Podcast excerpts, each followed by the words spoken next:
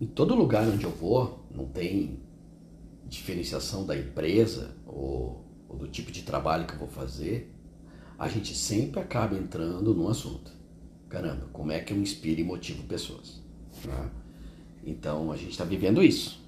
Isso é real, cara.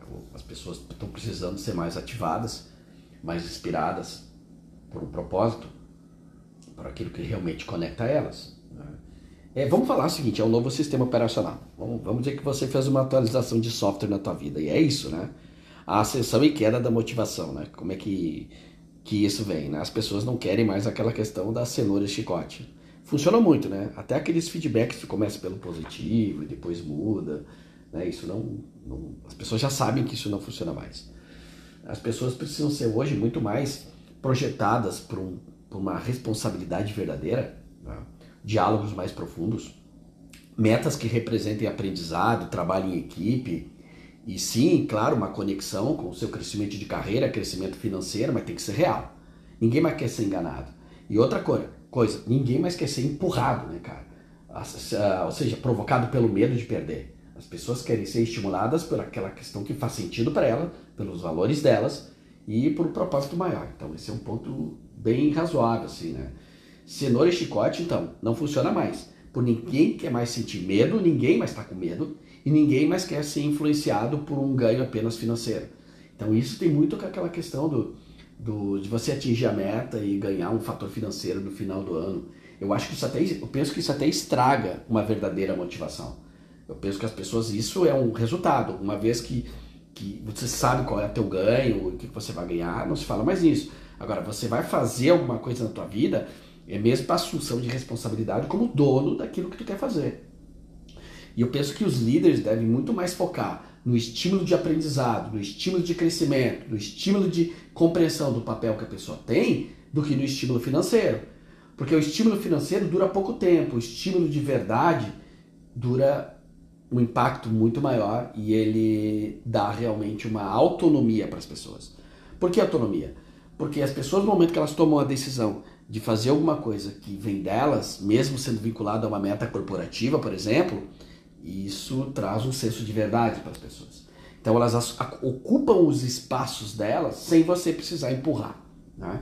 Elas ocupam o espaço delas por autonomia, coragem, ímpeto, paixão, planejamento, execução, disciplina, foco, envolvimento que vem delas e não vem da tua cobrança. Agora, como é que eu faço para dar autonomia para as pessoas? Você tem que dar, deixar o espaço da pessoa muito claro, assim, cara, isso é seu. E você vai ver quem tem mais vontade de ocupar um espaço maior ou não. Mas a autonomia é o que determina a verdade das pessoas. Então, um trabalho que não tem autonomia não tem responsabilidade. E você não vai saber se a pessoa tem impacto por ela mesma ou por você.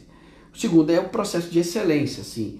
O que é excelência? O quanto essa pessoa consegue aprender com a prática dela. E você, isso você pode estimular com perguntas, com diálogo do aprendizado como corporativo, como pessoa, como profissional, como líder. O que, que as pessoas vêm aprendendo com as práticas, com o espaço que elas têm. Porque hoje as pessoas acostumaram a obedecer ordens e não crescer baseado naquilo que acredita. As pessoas foram treinadas para serem mais resolu resoluções de problemas mais técnicos, mais cartesianos, mais lineares, e não complexidade, conexão, diferenciação, inovação, possibilidades. Então, ainda treinamos, inclusive líderes, que lidam melhor com pessoas que são muito boas dentro de um caminho único, mas quando tem perspectivas, essas pessoas se perdem. Esse é o medo do crescimento, né? E outra, senso de propósito. Quando eu estou falando em propósito, cada pessoa sabe ou busca alguma coisa por ela mesma. E quando a gente estimula pessoas para elas descobrirem o que elas são, o que elas querem, por que elas querem, para onde elas vão, a gente está estimulando a pessoa a ser o mais verdadeira, o mais corajosa, o mais responsável e o mais dono do processo dela. É isso que ao longo do tempo vai manter uma motivação verdadeira, uma energia constante, perseverança verdadeira. Você vai ver muito mais motivação, ideias diferentes e as pessoas vão estar envolvidas no processo. Então eu tiraria o dinheiro desse papel, eu tiraria o ganho do cargo desse, desse, desse momento de motivação verdadeira. Eu colocaria muito mais o estímulo de autonomia, o estímulo de aprendizado e propósito relevante conectado com o negócio. Isso acho que dá muito mais verdade. Claro que para isso o próprio líder tem que saber lidar com o processo emocional das pessoas, com a visão de crescimento das pessoas, saber lidar com aquilo que é verdade, com aquilo que não é verdade, saber ser um bom mentor das pessoas e saber elevar o nível de metas que ele está dando para as pessoas. Caso contrário, você que é líder aí, você que é empreendedor, vai ter que ficar empurrando pessoas que só agem por estilo do medo de perder ou da vontade de ganhar. Então você tem que mudar isso na tua dinâmica de trabalho.